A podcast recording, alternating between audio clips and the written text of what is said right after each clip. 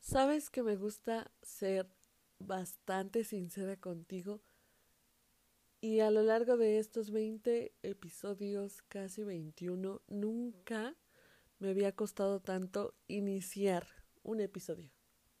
Llevo literalmente 10 minutos intentando iniciar este episodio, intentando buscar unas buenas y no tan repetitivas palabras, pero bueno, tú sabes, tú sabes cómo inicia esto, tú sabes lo que es esto. Así que, sin más que decirte, iniciemos el episodio.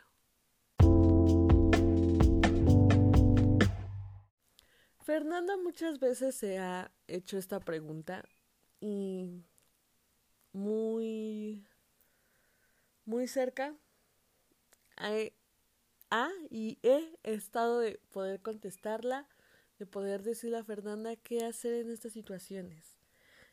¿Cómo saber si estoy lista para una nueva relación? ¿Cómo saber si estoy listo para una nueva relación?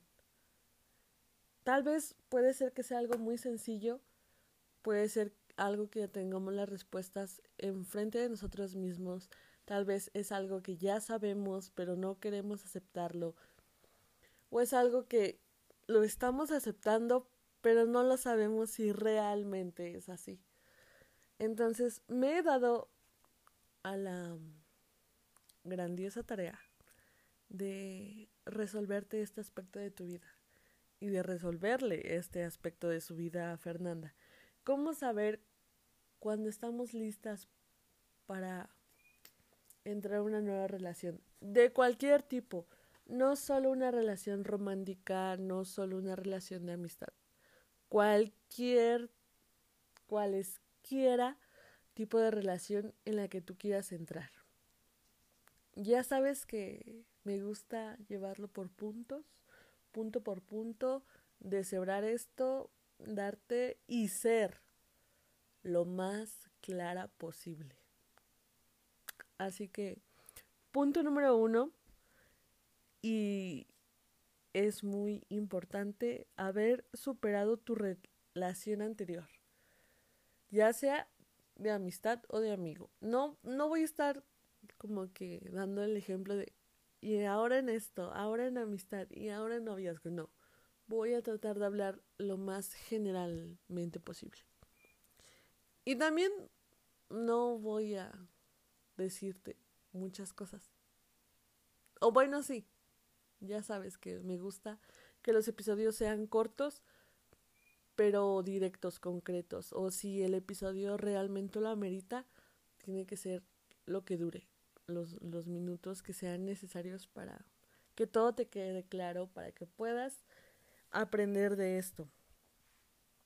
Haber superado tu relación anterior es algo muy importante porque porque uno, aparte de haber pasado tu duelo, de haber dejado esa relación atrás, te permitiste ver el aprendizaje obtenido de eso. Yo siempre te lo he dicho, de todo, de todo lo bueno, de todo lo malo, de todo lo que estás pasando en tu vida, siempre te va a dejar algo.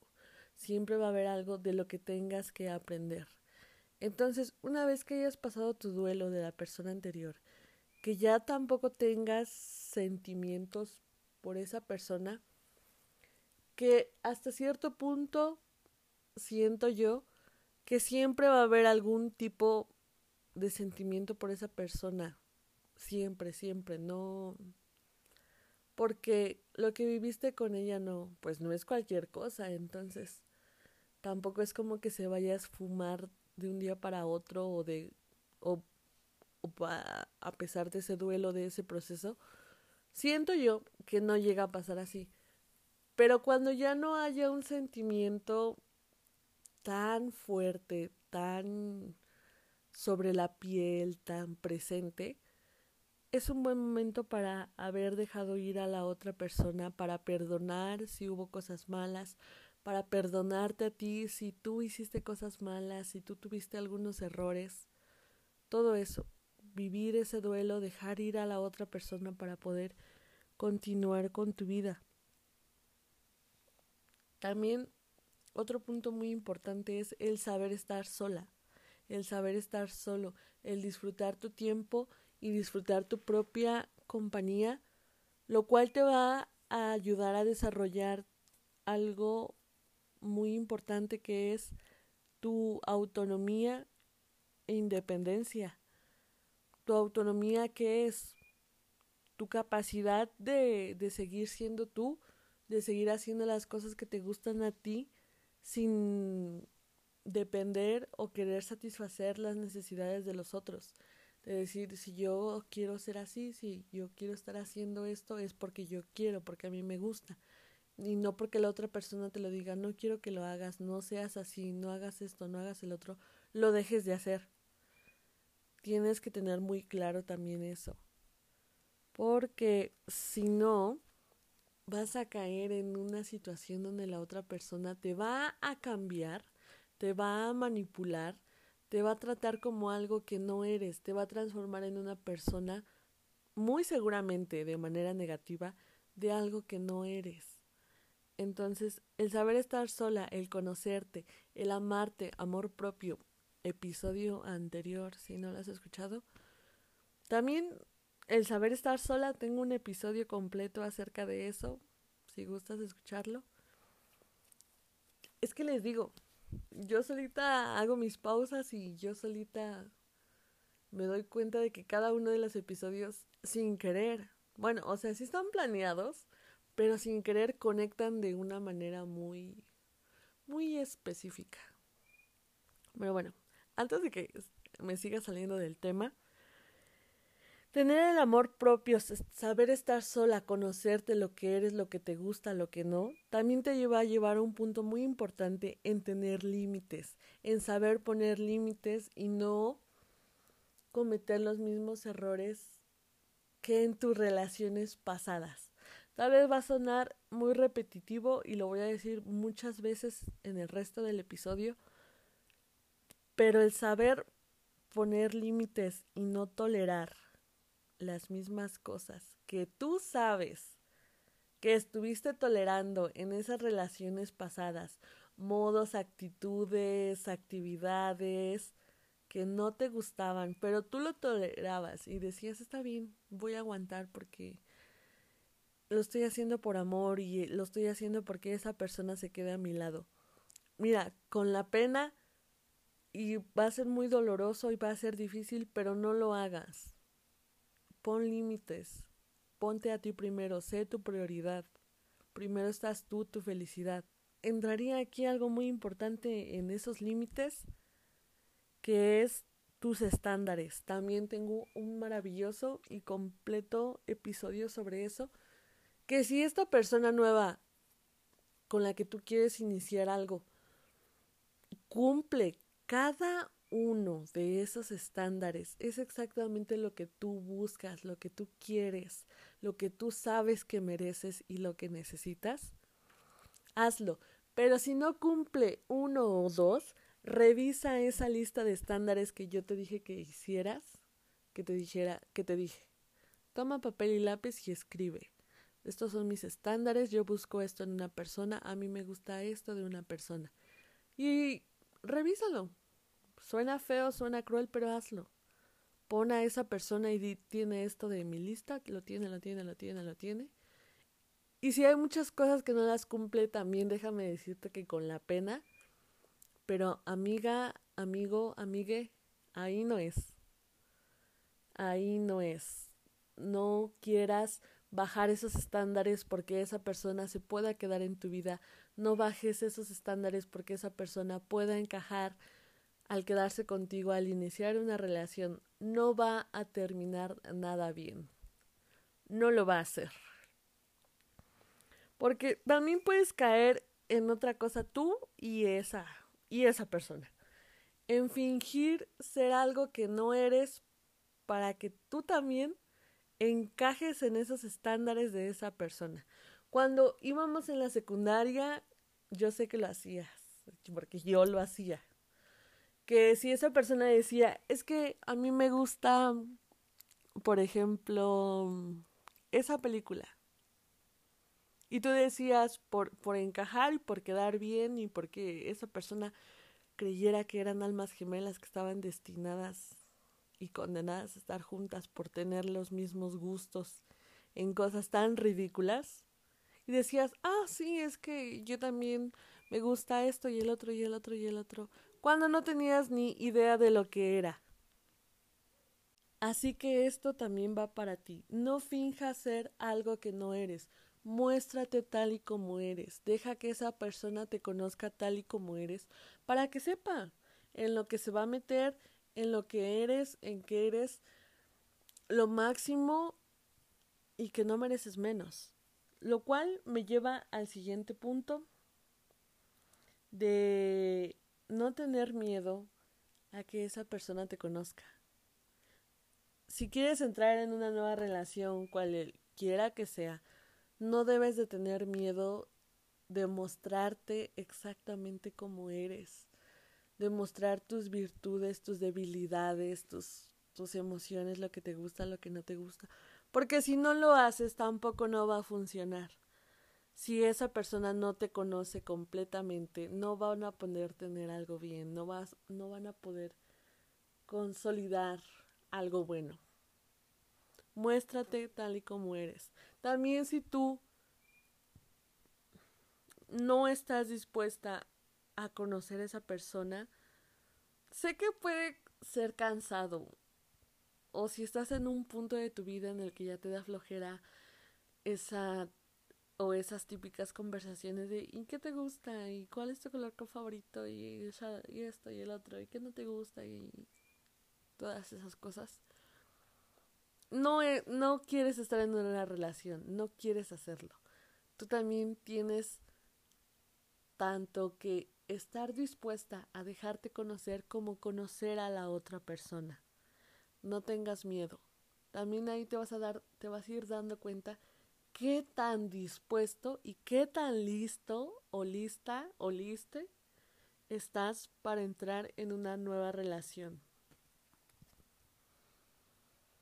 También otra cosa que podría hacer todo un episodio completo de esto es sobre la responsabilidad afectiva y el no tener miedo al compromiso. Mientras tú seas claro desde el inicio, no juegues con los sentimientos de la otra persona solamente para no estar un tiempo solo o, cosas así. No seas cruel. También eso es algo muy muy concreto de eso, de la responsabilidad afectiva. No seas cruel. Ten un poco de decencia humana. Ay, ahorita que acabo de mencionar la decencia humana, tampoco dejes que porque esa persona te muestre un poquito o mucho de decencia humana, te dejes impactar, iluminar que es la gran persona, que es lo mejor. No, porque ya te lo expliqué, que todos deberíamos de tener decencia humana y no deberíamos de impresionarnos por eso. Pero regresando al punto, la responsabilidad afectiva de ser claro con lo que sientes desde el inicio, de no jugar con los sentimientos de la otra persona, saber lo que puedes ofrecer, saber lo que puedes pues ahora sí que dar y recibir, es algo muy importante para poder iniciar una nueva relación.